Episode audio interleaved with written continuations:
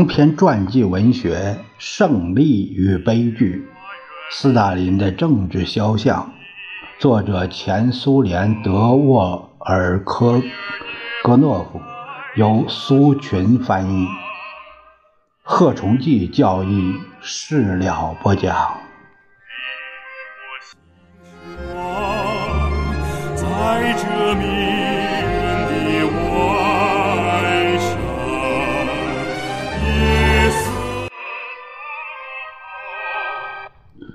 斯大林对铺天盖地的热情赞颂厌倦了，他特别注意听取军人的发言。在他听惯每个发言人的过分吹捧后，图哈切夫斯基的不轻易恭维人的发言使斯大林极为不快。图哈切夫斯基又在宣扬他的那一套主张，大谈军队技术改造的空洞计划。有人曾对他说过：“这是想入非非。”可他还是不死心。斯大林记起图哈切夫斯基三十年代初写给总书记的长信。图哈切夫斯基在信中对斯大林和弗洛西洛夫对他的军队技术现代化建议的态度表示不满。这位列宁格勒军区司令员写道：“在苏联革命军事委员会扩大会议上，弗罗西洛夫同志宣读了您的信件。信中谈到我的关于改革工农红军的笔记。这个笔记是作为工农红军司令部报告的附件呈送给您的，而我完全不知道这个报告。目前我读过这个报告，我完全明白您对。”我的不切实际的考虑感到愤慨的原因，但是我应当声明，工农红军司令部的报告中绝对没有我的任何一点建议。我的建议甚至不是以滑稽可笑的形式出现的，而是简直是以疯子笔记的形式出现的。当时斯大林那时就已经从信中看出。图哈切夫斯基虽然同弗洛西洛夫关系紧张，但他不是与弗洛西洛夫争论，而是同他总书记争论。这位军事首长的见解的独到之处，也使总书记感到惊讶。似乎这位军事首长比停留在国内战争经验水平上的弗洛西洛夫看得远得多。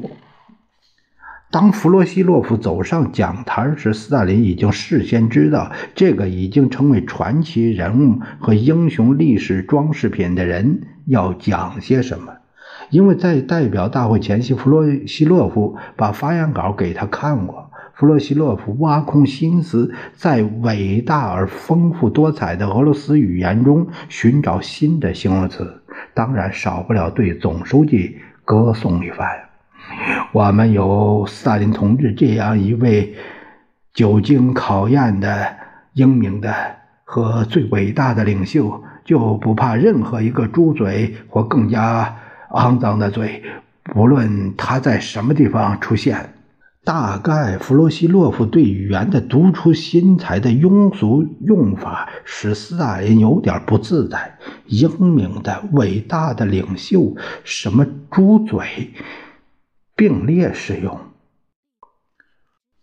多洛雷斯、伊巴鲁利、别利亚夫斯基、库恩贝拉、贝诺林以及国际共产主义运动的其他领导人的发言也使他感到满意，尽管他知道他们的发言会是这样的。他们现在不仅称他为布尔什维克领袖，而且称他为世界无产阶级领袖。如果二十年前他在库列伊卡河的暴风雪叫嚣声中梦见这一切，大概他会以为是发疯了。世界无产阶级领袖在代表大会的最后一天，斯大林感觉到，在我们这个瞬息万变的世界里，一切都是那么不可靠。看来只不过是走走形式，选举中央委员和决定两个新委员取代中央。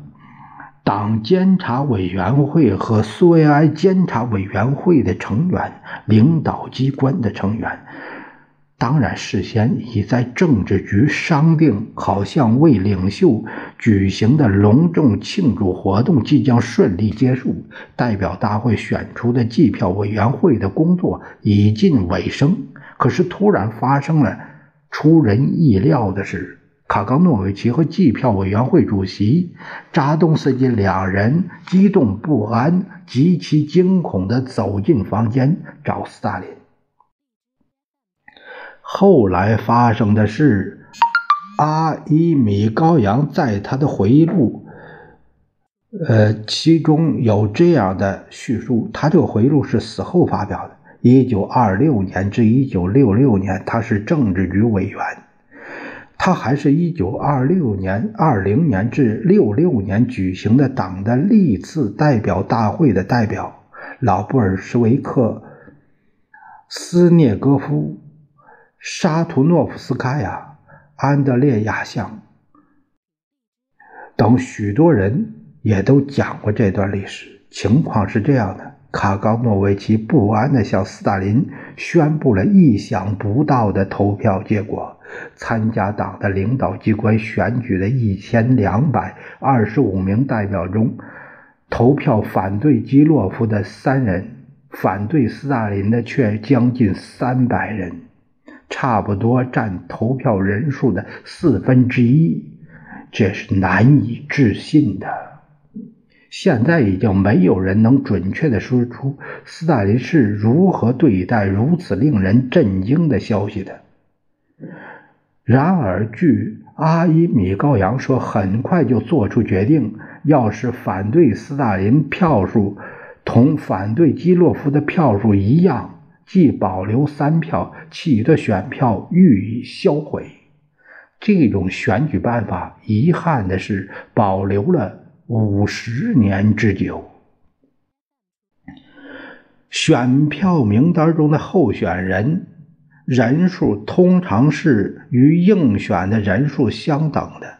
总之，这是不经选举的选举。是意志的虚假表达，即使把三百票反对考虑在内，斯大林也照样会进入中央。看来，在任何情况下，他都会当选为总书记。但是如果宣布真正的投票结果，大家都会立刻感到领袖的伟大多么的虚伪。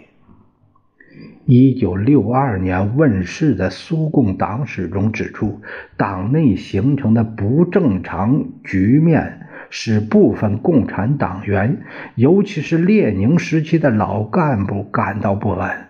代表大会的许多代表，首先是了解服役列宁遗训的那些人，认为把斯大林从总书记位置上调到别的岗位上是时候了。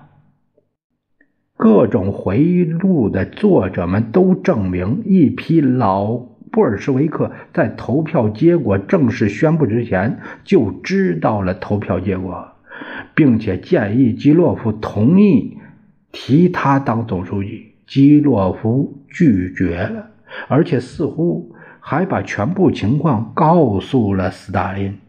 这个戏剧性事件中。有一些客观情况能证明这件事具有相当大的真实性。首先是参加代表大会的有不少前反对派，许多代表党的工作者已经领教了斯大林的肆无忌惮、粗鲁独裁作风。党内的情况是这样的：谁都无法公开批评斯大林，更无法建议。免去他的职务，但是这些人无疑都能通过无记名投票来表达自己对斯大林的真正态度。还有一个情况也有助于弄清这件头绪不清的事：斯大林突然改变了他对基洛夫的态度。在他看来，基洛夫现在已经成为实际的对手了。